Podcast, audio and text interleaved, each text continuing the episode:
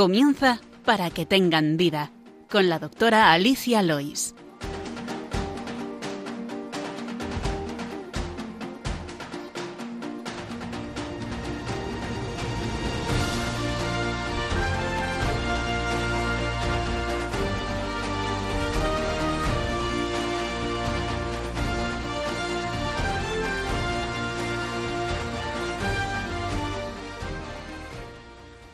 Buenos días, queridos oyentes de Radio María, y muy bienvenidos al programa Para que tengan vida.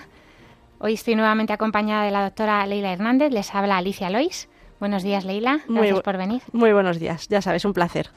Saludamos también a José y a José Luis en el control de sonido y a todos nuestros oyentes. Gracias por acompañarnos. Buenos días. Hacemos este programa después de celebrar el pasado 21 de marzo el Día Internacional del Síndrome de Down, del que hablaremos ahora una pincelada y este pasado 25 de marzo la Jornada por la Vida, con el lema Contigo por la vida siempre. Vamos a poner una música de La Voz del Desierto porque, como sabéis, el día de la Jornada por la Vida celebramos la encarnación del Señor, nueve meses antes del día de, de Navidad. Como María, pues dijo también al ángel, hágase en mí. Y eh, mientras tanto, pues voy a hacer una pincelada de la Subcomisión Episcopal para la Familia y la Defensa de la Vida, en la que nuestros obispos nos invitan a acompañar la vida humana, la vida de cada persona en todas las fases de su existencia, desde su concepción hasta su muerte natural, aumentando los cuidados cuando la vida es más vulnerable, y enumeran las vidas que deben ser acompañadas. En primer lugar, afirman que plantear que eliminar una vida humana al inicio de la vida pueda ser solución para algún problema es una grave equivocación. Por eso, las leyes que promueven y amplían el supuesto derecho al aborto son absolutamente injustas porque legalizan la muerte de personas inocentes e indefensas. También los obispos nos invitan a acompañar especialmente la enfermedad mental, pues ante el alarmante aumento de suicidios, especialmente entre los más jóvenes, es un tema que merece ser considerado con hondura. Y del mismo modo en la ancianidad, porque en una sociedad del descarte y la desvinculación, los mayores siempre tienen mucho que perder, y es necesario un planteamiento en el que las personas mayores sean protagonistas y al final de la vida, cuando la vida humana en muchas ocasiones vuelve a ser frágil y la gran tentación consiste en buscar falsas vías que pretenden eliminar el sufrimiento cuando lo que están haciendo es acabar con la vida de la persona.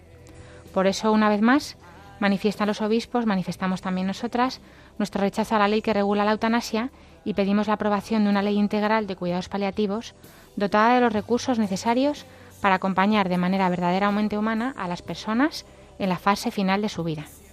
En primer lugar, conscientes de la magnitud del desafío, debemos promover la oración por la defensa de la vida humana. En segundo lugar, proponen los obispos el testimonio personal. Cada fiel cristiano está llamado a dar testimonio del amor verdadero con palabras y con obras. Y en tercer lugar, exhortan a los laicos a comprometerse y acompañar a las personas que deben ser especialmente acompañadas. Terminan su mensaje pidiendo a María Santísima, Madre de la Vida, que infunda en nosotros un amor concreto y creativo para instaurar la cultura de la vida, acompañando y acogiendo a cada persona.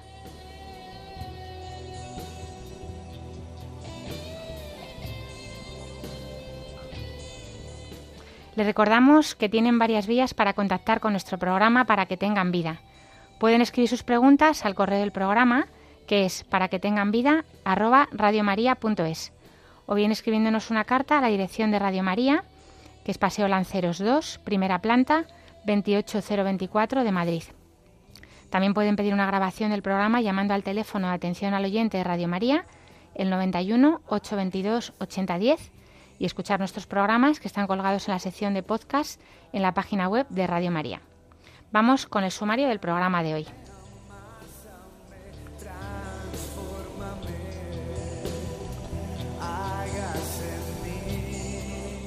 En la sección El problema médico de hoy hablaremos del síndrome de Down y conoceremos la figura de Jerón Leyen. Después de celebrar la Jornada por la Vida, también que hemos escuchado, escucharemos al doctor Felipe Garrido Martínez de Salazar, médico pediatra, neonatólogo, en una charla que tuvo lugar el jueves pasado en la Fundación Jerón Leyen sobre atención neonatal al final de la vida y el duelo centrado en la familia, así como los cuidados paliativos perinatales desde antes de nacer. Y finalizaremos, si nos da tiempo, con el correo del oyente y con la oración de los niños. Ahora les invitamos a que continúen la sintonía de Radio María y empezamos.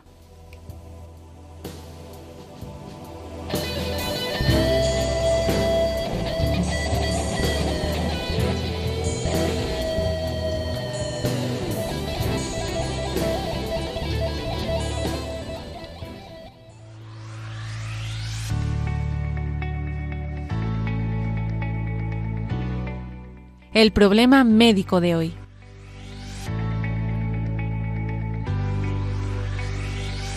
Pues como decíamos, el martes pasado, el día 21 de marzo, 21 del 3, por esto de la trisomía 21, eh, celebramos el Día Internacional del Síndrome de Down. Es verdad que en esta radio, en, Radio María, tenemos el programa Dar la Vuelta, en el que trata la discapacidad muchísimo mejor que nosotros podríamos hacerlo nunca. Y ahí les invitamos a, conocer este programa, que es maravilloso, su equipo, y se habla mucho más del síndrome de. Pero es verdad que queríamos hacer este pequeño homenaje porque también a nosotros nos los encontramos en nuestra consulta como cualquier otro paciente. Y vamos a conocer un poquito con este vídeo de la Fundación Jerón Leyen de España eh, a la figura de este hombre.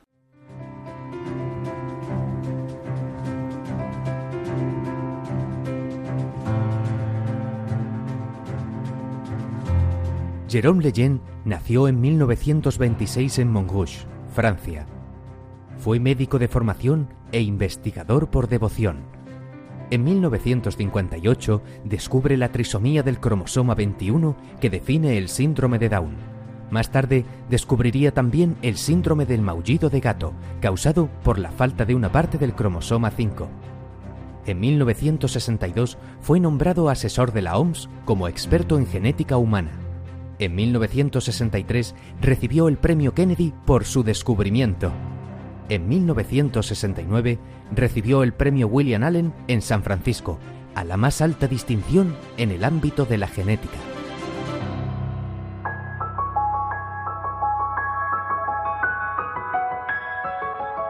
Cuando la naturaleza condena, la misión del médico no es ejecutar la pena, sino tratar de conmutarla. Su descubrimiento científico le llevó a entender que, a veces, la ciencia puede ser usada para unos fines muy distintos a los originales.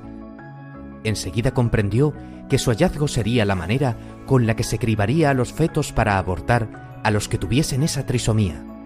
A partir de ese momento, fiel al juramento hipocrático, su vida fue un afán constante en la defensa de las personas más vulnerables, lo cual hizo que su candidatura al Premio Nobel de Medicina no prosperara hasta en dos ocasiones a pesar de la trascendencia de su descubrimiento. También causó que le retiraran los fondos públicos para investigar, por lo que tuvo que continuar con donaciones particulares. En 1994, Jérôme Lejeune fallece a los 67 años. Un año después, con el objetivo de continuar su legado, su familia, junto con sus colaboradores, familiares de sus pacientes y amigos, crean la Fundación Jérôme Lejeune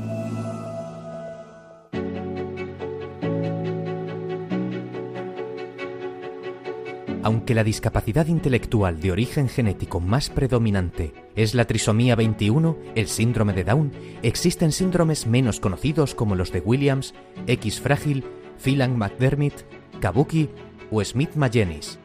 En total, hay documentadas más de 250 anomalías genéticas que cursan con discapacidad intelectual. La discapacidad intelectual es la discapacidad más frecuente, con una incidencia estimada de un 1 a un 3% en las poblaciones desarrolladas.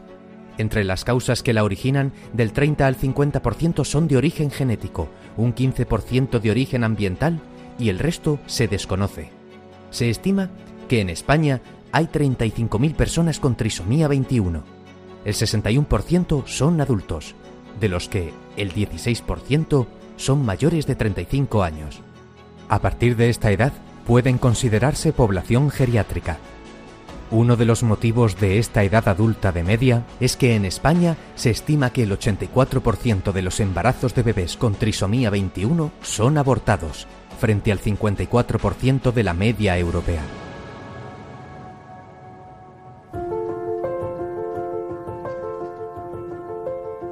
La calidad de una civilización se mide por el respeto que tiene por los más débiles de sus miembros. Pues como, como hemos escuchado, pues eh, nosotros aquí queremos respetar a todos los miembros, también los más débiles, para que tengan vida. Y el síndrome de Down, pues es como decía el, vídeo, el audio, perdón, y como hemos escuchado, eh, una trisomía, es decir, tener tres veces en vez de dos el cromosoma 21 o una parte adicional de este cromosoma. Y esta copia adicional cambia la forma en que se desarrolla en el cuerpo y el cerebro de un bebé y puede causar desafíos tanto mentales como físicos durante la vida.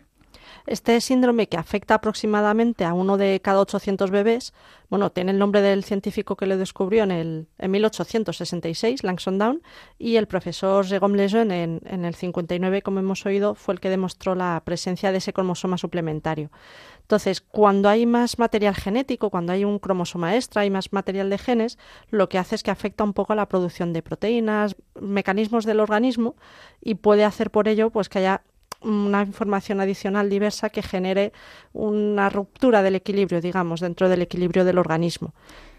¿Cuáles son los factores de riesgo para tener un bebé con síndrome de Down? Bueno, pues como todos saben, la edad avanzada de la madre, eh, las posibilidades de una mujer de dar a luz un niño con síndrome de Down aumenta con la edad porque los óvulos más antiguos tienen más riesgo de división cromosómica inadecuada. El riesgo de una mujer de concebir un hijo con síndrome de Down aumenta después de los 35 años. Sin embargo, la mayoría de los niños con síndrome de Down nacen de mujeres menores de 35 porque las mujeres más jóvenes tienen muchos hijos, o sea, es una cuestión de probabilidades.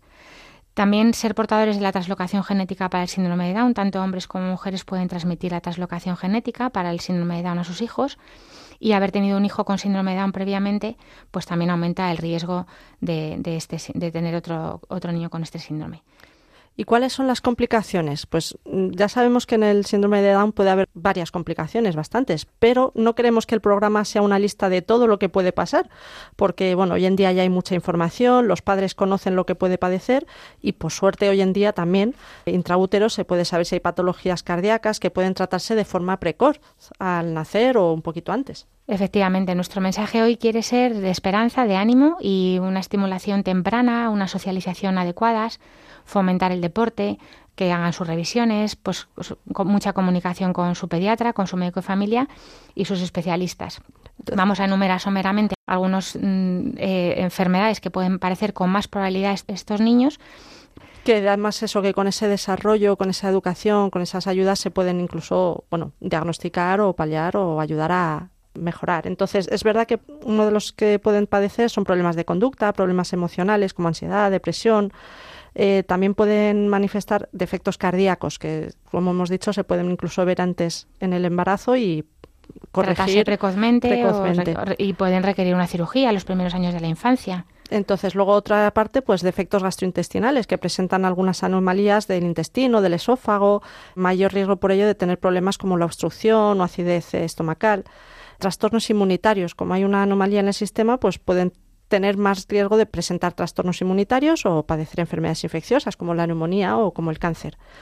La apnea del sueño, que debido a cambios óseos de los tejidos que causan la obstrucción de las vías respiratorias, los niños y adultos con síndrome de Down pues pueden tener más riesgo de sufrir una apnea del sueño. Sí, todos estos efectos que estamos diciendo que pueden ocurrir no ocurren en todos, pero es verdad que la apnea es muy frecuente y hay que abordarla precozmente porque apnea significa pausas de respiración, ¿no? No respiran bien, normalmente más en el sueño, como les pasa también a los adultos, pero ¿por qué? Porque en el Down suele haber una lengua más grande, que se llama macroglosia, suele asociarse a una laringe que se llama laringomalacia, que es como más, más floja, más, blandita. Entonces es más fácil que hagan estas pausas respiratorias. A veces es verdad que también la obesidad eh, es más frecuente en esta población. Todo unido pues hace que a veces sea necesario que el otorrino valore si hace falta alguna cirugía o estimulación del nervio hipogloso que está también haciéndose últimamente y por qué no usar la CPAP, que es una máquina respiradora que se pone durante la noche en el sueño que se usa mucho en los adultos que tienen síndrome de apnea del sueño, pero también se puede poner en niños y en los niños con síndrome de Down. Evitar estas apneas es muy importante porque se evitan la falta de oxígeno que produce esta apnea durante el sueño.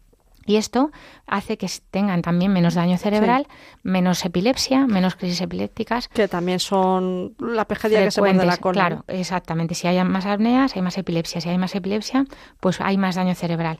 Con lo cual, un abordaje precoz de estas posibles patologías que pueden ocurrir, que en el caso de la apnea es muy habitual.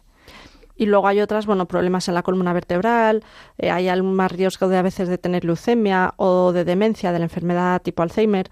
Entonces, bueno, hay diversos problemas eh, afectaciones endocrinas, dentales, que pueden afectar un poco más a los pacientes con síndrome de Down, pero como hemos dicho, mensaje de esperanza, si hay revisiones precoces con una buena ayuda, con un buen control, se pueden mejorar en muchos casos. Es verdad que además el síndrome de Down pues varía en gravedad de un individuo a otro mucho provoca incapacidad intelectual y retrasos en el desarrollo pero es la, y de hecho es la causa más frecuente de discapacidades de aprendizaje en los niños por desgracia, pues cada vez se ven menos síndromes de Down porque se producen muchos abortos, porque mm. estos niños, pues por desgracia, no, no, se les dejan hacer en muchas ocasiones. Y también por eso, pues a propósito que venga a cuento con la jornada por la vida, porque una vez a mí me dijo una persona, tener un síndrome de Down sería un horror para mi otro hijo, ¿no? Porque como si fuera una carga horrible. Yo tengo unos amigos que tienen un niño con síndrome de Down que dicen que estos niños están supercapacitados para amar. Sí, Son niños supercapacitados para amar. Bueno, sobre todo lo que decíamos, intervenciones tempranas, porque es verdad que el pronóstico de vida ha mejorado muchísimo.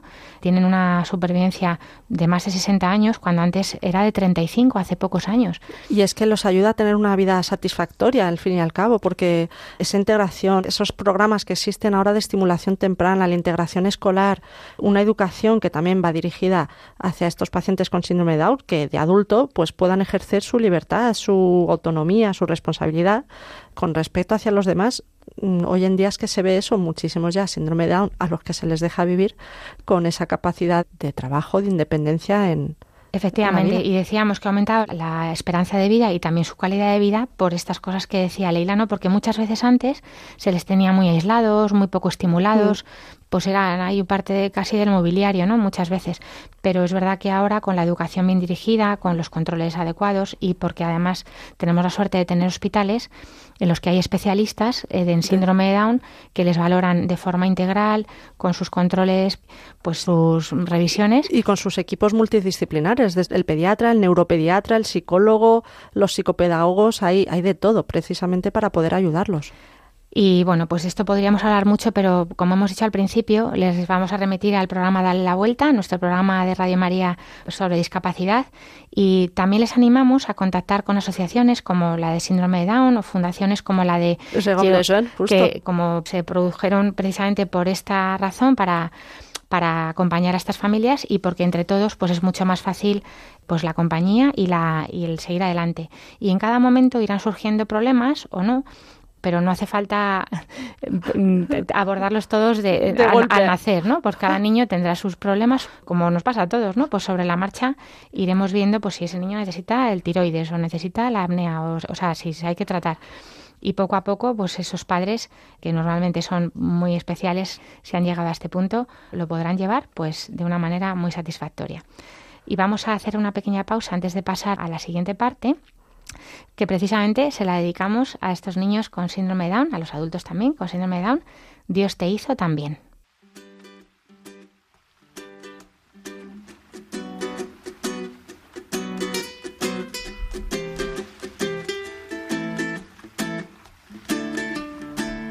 Dios te hizo también. No se equivocó de un trabajo bien hecho, un retrato de amor. Dios te hizo también. Contigo no descansó. Y es que aunque pasen los años, horas, meses y días, tú te pones mejor. Dios te hizo también. Contigo no escatimó y es que todo lo bueno y más hermoso del mundo está en tu corazón. Cuando Dios pensó en ti, no hizo más que sonreír. Hizo un tatuaje de tu nombre en su mano. Cuando Dios pensó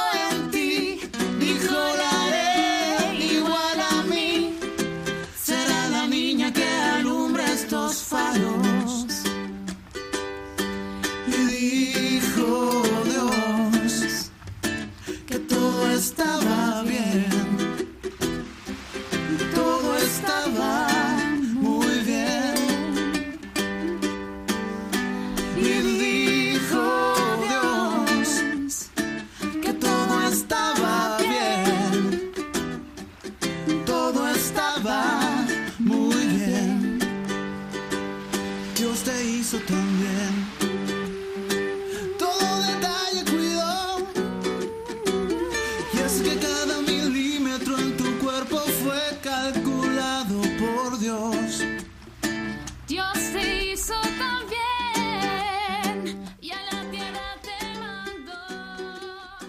Y a continuación vamos a oír una charla que nos encantó, que oímos el jueves pasado en la Fundación Jérôme Lejeune, sobre cómo cuidar al neonato en sus primeros días de desarrollo, incluso cuando su pronóstico es de horas o días, en la que nos reflexionó el doctor Felipe Garrido Martínez Salazar, médico pediatra neonatólogo que ahora trabaja en la Clínica Universidad de Navarra de Madrid. Escuchamos esta charla. En realidad el periodo neonatal, en el periodo neonatal mueren un tercio de los niños que mueren o que pueden fallecer o que fallecen en el periodo de la infancia. Luego, por lo tanto, como ven, es un momento complejo. A veces el, fallecimiento se produce intraútero, ahí están, vamos un poco de la mano de los obstetras cada vez más, durante el parto, que es un momento extremadamente complicado por un evento inesperado, una cosa que sucede o algo esperado, o bien van a fallecer por una enfermedad conocida. Las unidades de neonatología, por lo tanto, entiéndanlas como un sitio un poco eh, diferente de todo el funcionamiento del resto del hospital. Es un sitio donde se aunan los cuidados intensivos, pero también a su vez los cuidados mínimos, unos cuidados más relajados, ¿de acuerdo? Es un sitio donde tratamos niños con grandes prematuros, que son extremadamente complejos, extremadamente frágiles, niños recién nacidos a término que están sumamente enfermos, niños que tienen un síndrome complejo, que tienen alteraciones genéticas, luego por lo tanto es un lugar un poco difícil de manejar, difícil de gestionar. Eh,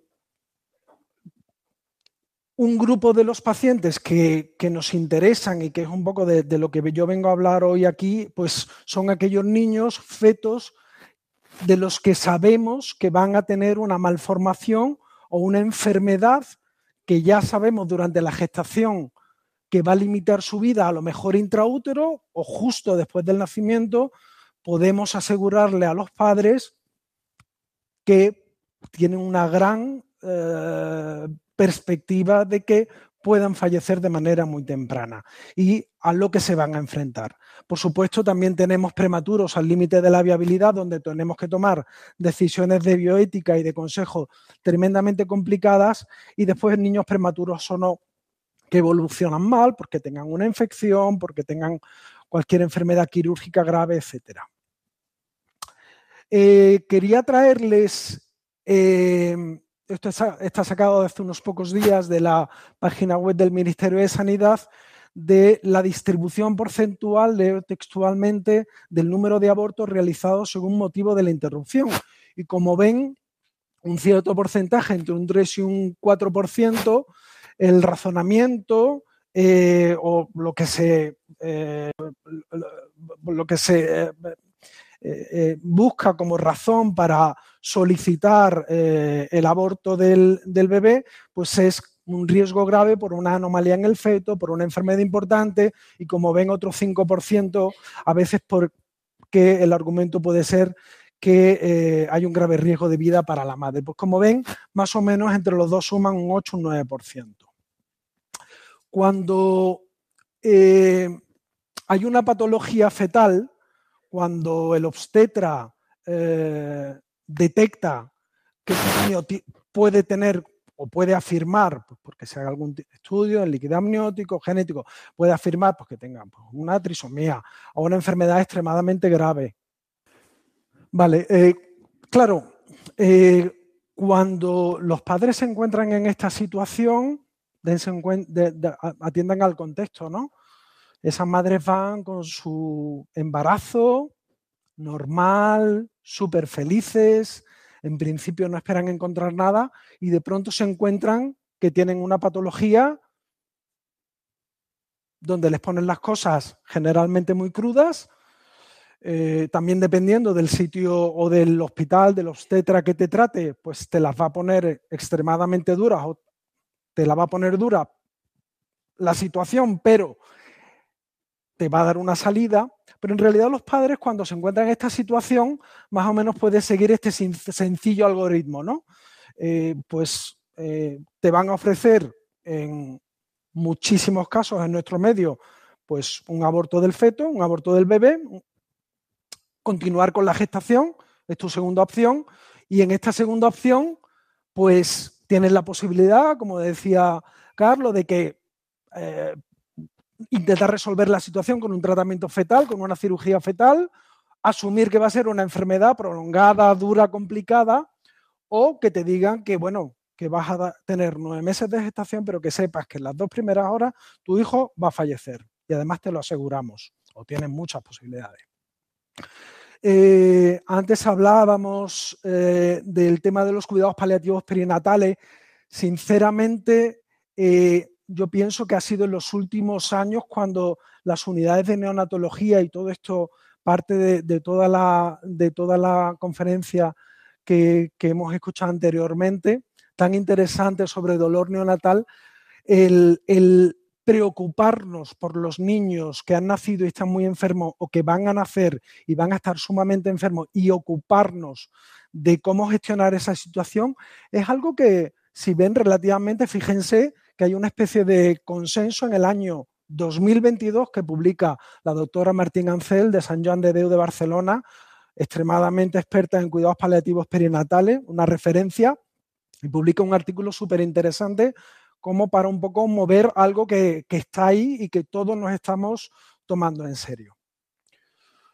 Por lo tanto, el embarazo se puede convertir, si no se ayuda convenientemente, en un periodo súper difícil de incertidumbre, decepción, culpabilidad, angustia por parte de los padres.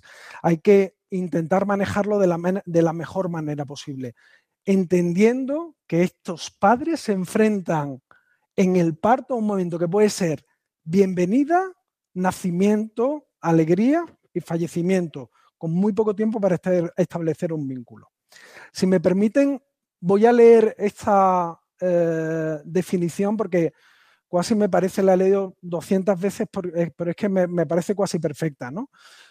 La respuesta a esta situación tan complicada para nosotros, desde nuestro punto de vista, y sobre todo en nuestro centro y en muchos centros y, y cada vez, gracias a Dios, en más centros, son los cuidados paliativos perinatales. O sea, son cuidados, no es un tratamiento, es un cuidado diseñados para mejorar la calidad de vida de recién nacidos que están gravemente enfermos, sin posibilidad de curación, y ayudar a sus familias para que puedan establecer un vínculo real, real con el niño proporcionando el mayor confort posible, intentando posibilitar una vivencia de amor y a ser posible de felicidad. Parece difícil, yo al final creo que voy a demostrar que esto se puede hacer. Todo esto desde un diagnóstico muchas veces intraútero hasta el fallecimiento y el duelo. Luego, por lo tanto, como decía la doctora Martín Ancel, paliativos perinatales tienen como objetivo no ayudar a morir a los recién nacidos, sino ayudarles a vivir el final de su vida. Esto es súper importante no es ayudarles a morir, es ayudarles a vivir el final de su vida, optimizando la calidad de vida y de su familia. A mí tenía que leerlo.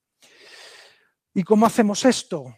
Eh, en realidad, yo tengo que reconocer que aunque yo venía de un hospital muy grande fuera, eh, Reino Unido, que puede parecer un poco distante o poco sensible, realmente me di cuenta que eran extremadamente sensibles ante estas situaciones, probablemente por la multiculturalidad.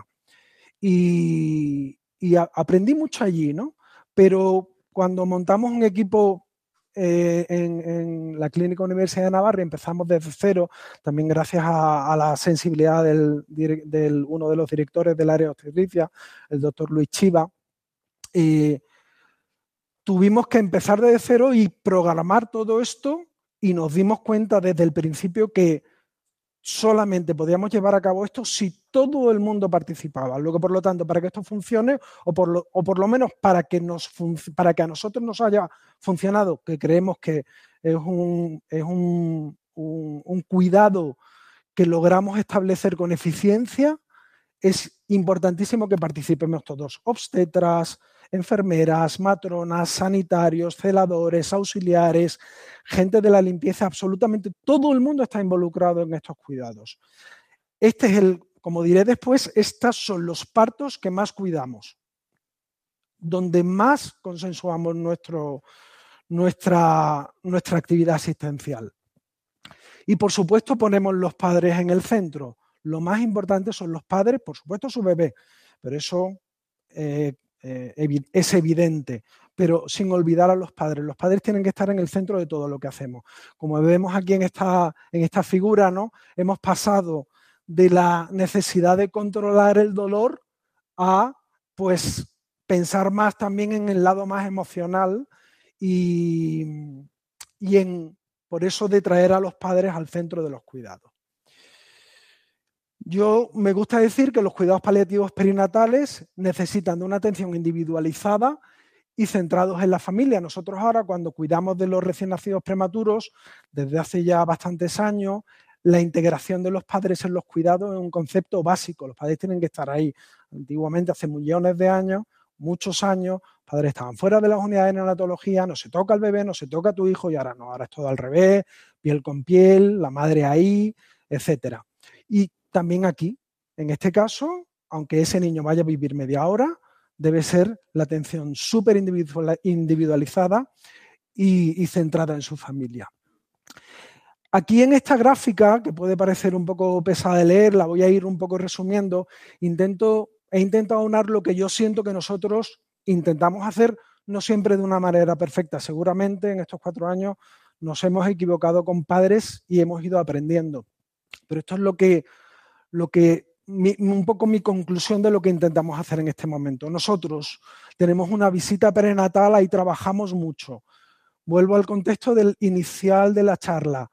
Tenemos a una gestante de 15, 16 semanas, 20, donde se le detecta una enfermedad, donde nada más que se le oferta votar a su bebé y nosotros le ofrecemos otra vía a veces, muchas veces en, nuestro contexto vienen buscándonos a nosotros porque saben que vamos a cuidar de su bebé hasta que nazca. Luego, por lo tanto, hay veces que, en nuestro caso, ya les digo, son cosas que nosotros detectamos o cosas que nos vienen de otros hospitales donde la única opción que se le, en algunos sitios, la única opción que se les da es aborten, aborten, aborten. Entonces, aquí creo que la visita prenatal nosotros la cuidamos muchísimo. Hacemos varias visitas prenatales visitas conjuntas entre obstetras y neonatólogos. Nos sentamos con los padres. Ellos quieren saber lo que va a pasar, porque saben que tienen poco tiempo. Necesitan saber si va a tener dolor, si va a sufrir, porque a ellos les preocupa. Yo no quiero traer a mi hijo, ¿cuántas veces lo hemos escuchado? Al mundo para que sufra, para que tenga dolor, etc. Entonces necesitan escuchar y entender que eso no va a pasar o que nosotros nos vamos a preocupar y ocupar de eso. Por supuesto, como siempre decimos, darle enhorabuena no se puede llegar con carita triste, como decía Ana en ese vídeo que, difundió la, la, fundación hace poco, no se puede llegar a dar con carita triste la noticia de que tu hijo está enfermo. No, no, señores, hay que, normal, como cualquier otra gestación, darle enhorabuena, ese niño tiene nombre, ese nombre hay que preguntarlo. Informar del pronóstico de la enfermedad hasta donde los padres quieren saber. Nos ha pasado, seguramente a mí me ha pasado y nos ha ido pasando, pues que a veces que no sabemos contener la información y nuestro aprendizaje es decir, bueno, a ver, ¿cuánto queréis saber? ¿Realmente cuánto os preocupa? Porque realmente a lo mejor esa necesitáis una décima parte de la información y con eso tenéis bastante. Pero sobre todo resolver dudas. A veces las dudas les parecen eh, que son muy complicadas cuando vamos a estas visitas prenatales y en el fondo quieren, los padres quieren saber cosas sencillas, muy sencillas, a veces muy, muy básicas, ¿no? Por lo tanto, escuchar y prudencia, humanizar mucho la consulta, mucho cariño. Nos ha pasado muchas veces que vienen de otros centros donde a lo mejor solamente les han ofrecido, después veremos en el vídeo, aborto usted y un poco falta de empatía. Nosotros creemos que eso hay que cuidarlo una barbaridad, humanizar muchísimo esa consulta. Eh, facilitamos mucho el confort de las gestantes, mm, a veces las salas de espera, intentamos individualizar sus visitas, a veces que no se encuentre con otras gestantes, a veces eso no se consigue, pero intentar cuidar esas cosas, pues para, bueno, pues que no se sientan incómodas en la medida de lo posible. Al final están en un hospital. Muchas veces los ingresamos en zonas diferentes de la planta, que no puedan escuchar una vez nacidos otros bebés, pues el llanto de otros niños. Les parecerá una cosa, bueno, pues lo agradecen muchísimo. Y esto que es muy bonito es insistir en los aspectos positivos del feto. cuando esa ginecólogo o esa ginecóloga está haciendo la ecografía, oye, no le estés recordando la malformación tal o cual que tiene. Búscale a hoy en día que hacemos tridimensional. Oye, mira, está sonriendo. Oye, qué guapo, se parece a, al padre o a la madre, que es que se parecen evidentemente. Luego, por lo tanto, esas cosas hay que cuidarlas, con lo cual los padres van ganando en tranquilidad, el ambiente se relaja y llevan la cosa pues con más, con más alegría. Y esto último que hacemos, que es redactar un plan de parto. Nosotros básicamente no hacemos planes de parto en casi todas las, en la mayor parte de las gestaciones. En mi hospital, cuando se hace un plan de parto de un niño que va a nacer y que va a vivir una hora, ese plan de parto tiene cinco o seis páginas. Cuidamos absolutamente todo. Se difunde por, todos los responsables, por todas las personas que van a estar en contacto con esa madre, para que todo el mundo sepa lo que vamos a hacer, para que no haya errores. Son muy pocos minutos de vida en algunos casos como para que podamos cometer cualquier fallo. Y después, tras el nacimiento, evitamos el ingreso, evitamos la separación. Esto es una premisa absoluta. Ese niño va a vivir X horas, tiene que estar con sus padres. Si tenemos que mover la unidad neonatal al paritorio, pues la movemos. El piel con piel, fundamental. Para los que no lo sepan, piel con piel significa poner al bebé encima, de la, encima del pecho de su madre o bien de su padre. Muchas veces lo hemos hecho cuando tienen una malformación severa, pues esos minutos que está con su mamá, cubrimos una zona, imagínense que le pudiera tener una genesia de un miembro, bueno, pues aparte la cubres porque pues al final pues eh, intentas eh, que ese momento pues eh, ese tipo de, bueno, pues evitarlo, ¿no? Les ayuda. Tranquilizar. Nosotros vamos a hacer una sedación y una analgesia si acaso es necesario. De la, forma menos traumática posible para el bebé, utilizamos la vía nasal, a veces la vía subcutánea, pero nunca eh, pasándonos en la sedación, porque al final ese bebé va a vivir unos minutos con su madre, pero absolutamente impidiendo que haya ningún tipo de sufrimiento. A veces necesitan un poco de oxígeno, pero todo muy, humanizado. Intentamos que en el parto haya eh, muy, poca gente, un ambiente muy agradable. En este parto intentamos que entren muy poquitas personas, intentamos que entre familias, si acaso la madre o el padre los quieren, un, un único equipo, o sea, si tú terminas tu guardia a las 8 de la mañana, ese equipo no se va, ese equipo termina el parto. ¿Vale? Has estado 12 horas, por ejemplo, las matronas, que son absolutas cracks, y se van a quedar, no va a haber cambio de personal. Eh, a veces se habla con los padres sobre monitorizar el parto o no monitorizarlo. Esta es una cuestión eh, que tienes que dirimirla con ellos y que ellos decidan. Y el acompañamiento. Luego, por lo tanto, minimizar la medicalización, maximizar el tiempo con el bebé, piel con piel, rito religioso, preguntar cómo los quieren vestir, quién quiere venir. Recuerdo un parto que se vinieron los seis hermanos, fue fantástico, y medidas de confort. Eh, antes de que sigamos, si ven la foto, que, ven en la madre. Sonrisa, ¿verdad? Vale, perfecto. Es lo que quería escuchar. Eh, nosotros hacemos un, algo, ah, bueno, que es absolutamente común, que es eh, en connivencia, previo hablando con los padres, hacemos una pequeña caja de recuerdo, ¿vale? Eh, o proponemos hacer una pequeña caja de recuerdo con un muñeco, con fotos del bebé, con su huella, a veces quieren un mechón de su pelo y eso se lo llevan los padres.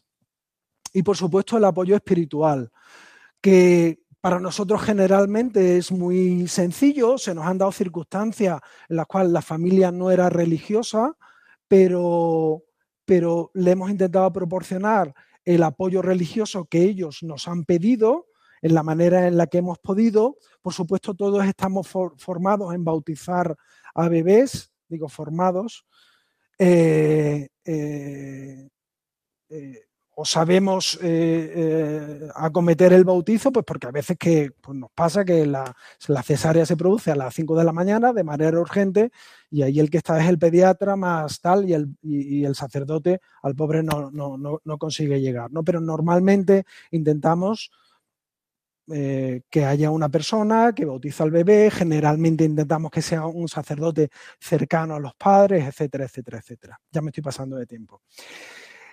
Si el niño bendice, eh, perdón, fallece antes de- del nacimiento, pues el sacerdote intenta dar una bendición, etcétera.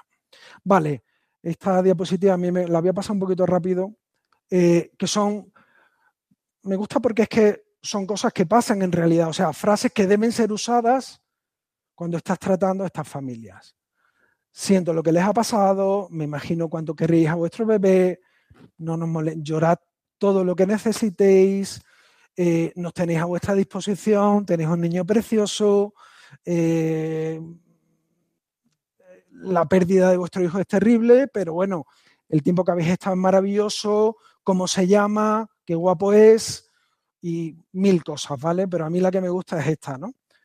Y estas cosas son cosas que nosotros hemos recogido, ¿vale? No, y que en nuestra experiencia profesional hemos escuchado. Sé fuerte, no, esto no se puede decir. Sé fuerte, no llores, todo pasa por alguna razón, esto lo hemos escuchado, no es el fin del mundo, lo de Dios ne- Dios necesita otra fuerza en su jardín, no es el momento, ahora está en un lugar mejor, no es el momento, eh, al menos no llegaste a conocerlo bien, que esta me parece terrible, y la de eres joven y ya tendrás más, terrorífica, ¿vale? O debes ser fuerte encima, ¿no? A la madre, ¿no? Debes ser fuerte por tus hijos, por tu esposo, por tu familia. Todo esto no son cosas que nosotros, o el tiempo lo cura todo, es que no hay ninguna mala. Eh, son cosas que hemos escuchado, son cosas que se dicen. Esto no se puede decir, ¿vale? Bueno, ya lo olvidarás. Vale, pues conclusiones. Ayudar cuando se espera la vida y llega la muerte. Yo creo que en este caso nuestra función es esa, ¿no?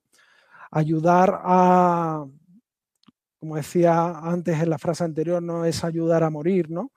Eh, eh, a vivir, perdón, disculpa, sino ayudar a morir cuando se espera la vida y llega la muerte. Nuestro aprendizaje en este tiempo, y vuelvo a repetir que yo creo que para mí estos años, para todos, ha sido un poco un aprendizaje, creo que es básico para que esto funcione. Humanizar las consultas, humanizar la atención que damos, acompañar, acompañar y acompañar a las familias que no se sientan solos, que los padres no se sientan solos, que se sientan cómodos entre nosotros, que puedan tirar de nosotros para lo que necesiten y tranquilizar.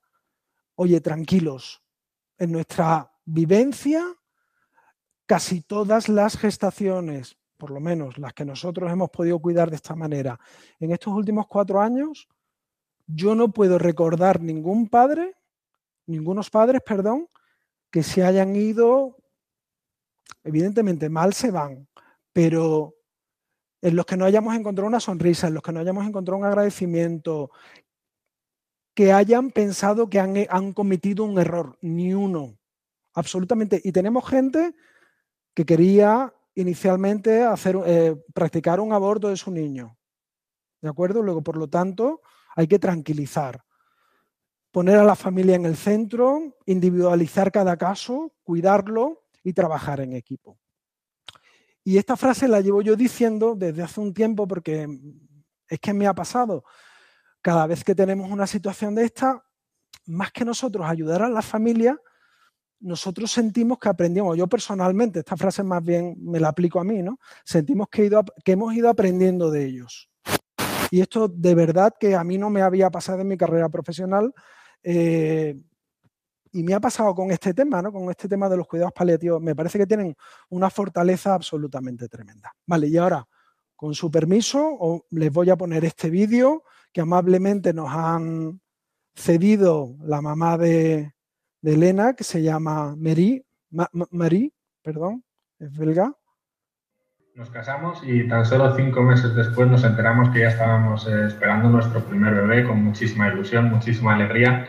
Y nada, pues como es normal, yo creo que las semanas empezaron a correr, los meses incluso. Fue cuando llegó la semana 20, que es cuando te dicen el sexo del bebé, pues cuando recibimos una noticia pues bastante mala. Que el bebé venía con una malformación pues muy grave, se llama.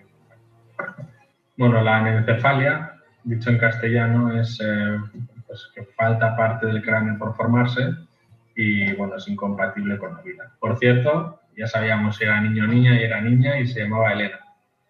Y bueno, pues eh, la verdad es que la noticia pues, fue bastante rompedora, nos pusimos a llorar, como es lógico, y algo muy triste, no te diría lo más triste, pero muy triste, fue ver eh, cómo el hospital te intenta dar tu ayuda, porque su única ayuda era abortar. Abortar y abortar, es algo, sí, no es ninguna ayuda, pero abortar, abortar y es la única solución. 20 que- veces en una hora. Sí, sí, sí. Fue, Venís mañana, en 30 minutos está hecho. sí, Como pero si bueno, fuera... al margen de eso, pues nosotros quisimos seguir adelante con el embarazo. Y bueno, es por una frase básicamente que me dijeron hace mucho tiempo y que apliqué en ese momento. Y, esta frase es que no es lo mismo, yo creo, morir a manos de una madre que es abortando que en los brazos de una madre. Parece una tontería, pero tiene todo el sentido esta frase y más lo tenía en este momento. Entonces, esto nos ayudó mucho a seguir adelante. Y otra cosa que nos ayudó un montón es toda la ayuda que recibimos de todos los sitios. O sea, de familia, de amigos, de la cuna en concreto, que se convirtió en nuestro nuevo hospital y donde también nos enseñaron un montón de cosas. Como por ejemplo, que el tiempo, que normalmente se mide en cronos, es decir, en minutos y segundos, se podía medir también en amor. Es decir, si una vida en vez de por tiempo la mides en amor, cuanto más amor recibes, más larga es tu vida. Y esto es lo que nosotros quisimos aplicar con Elena, que era el nombre de nuestro bebé. Entonces, de las dos horas y once minutos que vivió, yo creo que esas dos horas y once minutos fueron una vida larguísima y súper plena para Elena. Y es algo que Con mucho nosotros- amor. Sí, muchísimo amor. Y es algo que nosotros, pues después viéndolo ahora, pues, nos- yo creo que nosotros dimos todo lo que pudimos dar en ese momento. Y sinceramente no cambiaría ni un segundo de lo que pasó. Fue algo súper especial. Yo volvería a vivir todo otra vez. Por un segundo. sí, solo para verla, para poder darle otro beso. Y nada, o sea, fue una experiencia súper enriquecedora a nivel personal, muy triste, muy dura, Pero el mejor día de nuestra vida. El yo, mejor. sí, o sea, yo, yo para ir terminando ya un poco, yo me acuerdo que cuando entramos al hospital, el, el parto iba a ser provocado porque Elena quería seguir viviendo dentro de la madre, Me quería tanto. pero lo- yo me acuerdo que entramos y dijimos, mañana, que es el día que está planeado para que nazca, será el día más triste de nuestra vida. Entonces nos fuimos a la cama pues tristes, nerviosos, pero al día siguiente, cuando volvimos al cuarto después de haber dado a luz, nos pusimos a hablar y dijimos que ha sido el mejor día de nuestra vida. Y de verdad yo creo que vale la pena, aunque se sepa que la situación es difícil, esperar a ver a un bebé. Porque no tiene precio. O sea, no tiene precio. Da igual lo que diga la sociedad y todo. Tus Hasta para vivir un segundo Sí. con el bebé vale la pena. Todo. Sí, sí.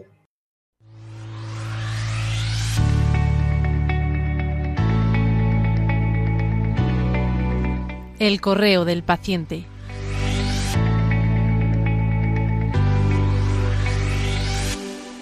Pues nos escribe un oyente sobre el último programa que trató sobre la menopausia.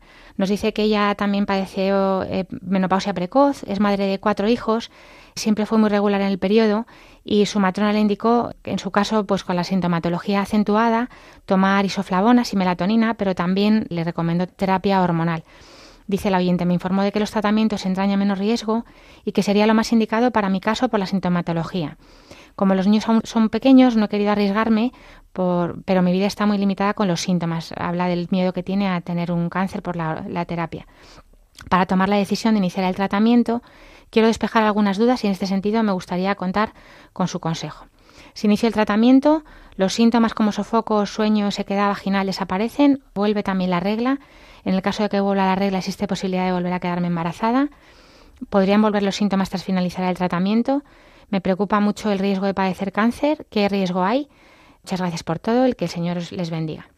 Bueno, pues le diríamos a esta oyente que tener una menopausia precoz implica que una mujer deja de ovular, siendo todavía joven, por lo tanto el embarazo espontáneo es prácticamente imposible.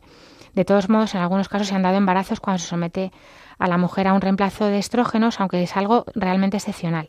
Pero hemos de decir que en mujeres que no deseen sangrado menstrual se puede utilizar una pauta continua combinada basada en la administración de estrógenos y gestágenos con el objetivo de producir atrofia de endometrio y por tanto evitar el sangrado que esto, Leila, tú me puedes corregir, pero se usa mucho los, con los parches. Se usa mucho con los parches y bueno, con... y, con medicación oral. También el tratamiento en monoterapia con tibolona, eh, que es un derivado de los estranos, con triple acción, tanto estrogénica como gestágena y androgénica suave, pues a la dosis que se toma no provoca la ovulación, pero si hubiera algún óvulo, aún por ahí, pues la hormona es también anticonceptiva, aunque no es el fin de, ni el propósito de la medicación pero es muy raro que ocurra. De todas formas, yo sí que le animo a comentarlo con su ginecólogo y luego el riesgo de cáncer es prácticamente el mismo que en otras mujeres, pero mejora, es verdad, muchísimo la calidad de vida. Que aparezcan luego los síntomas después del tratamiento es raro. Puede, pasar, ocurrir, pero, siempre mucho más tenue.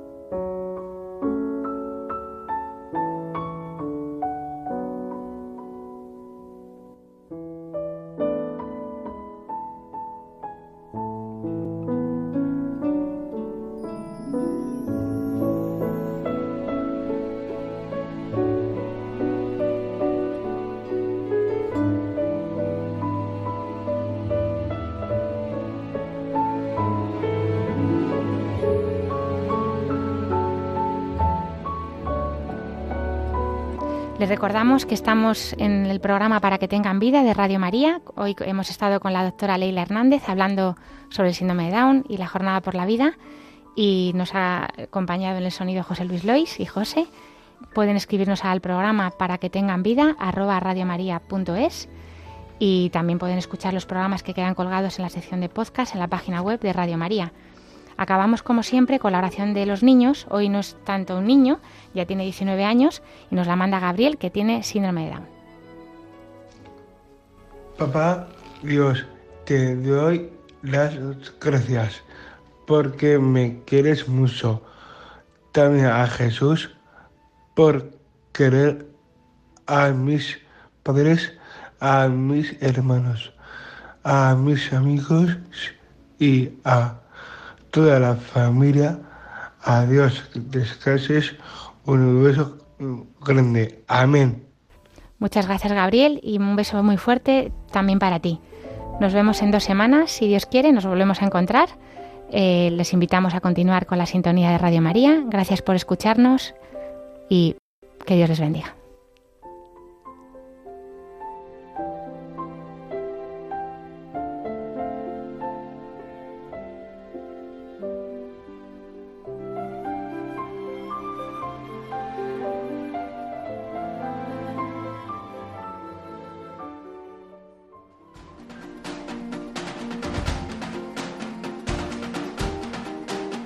Así concluye Para que tengan vida con la doctora Alicia Lois.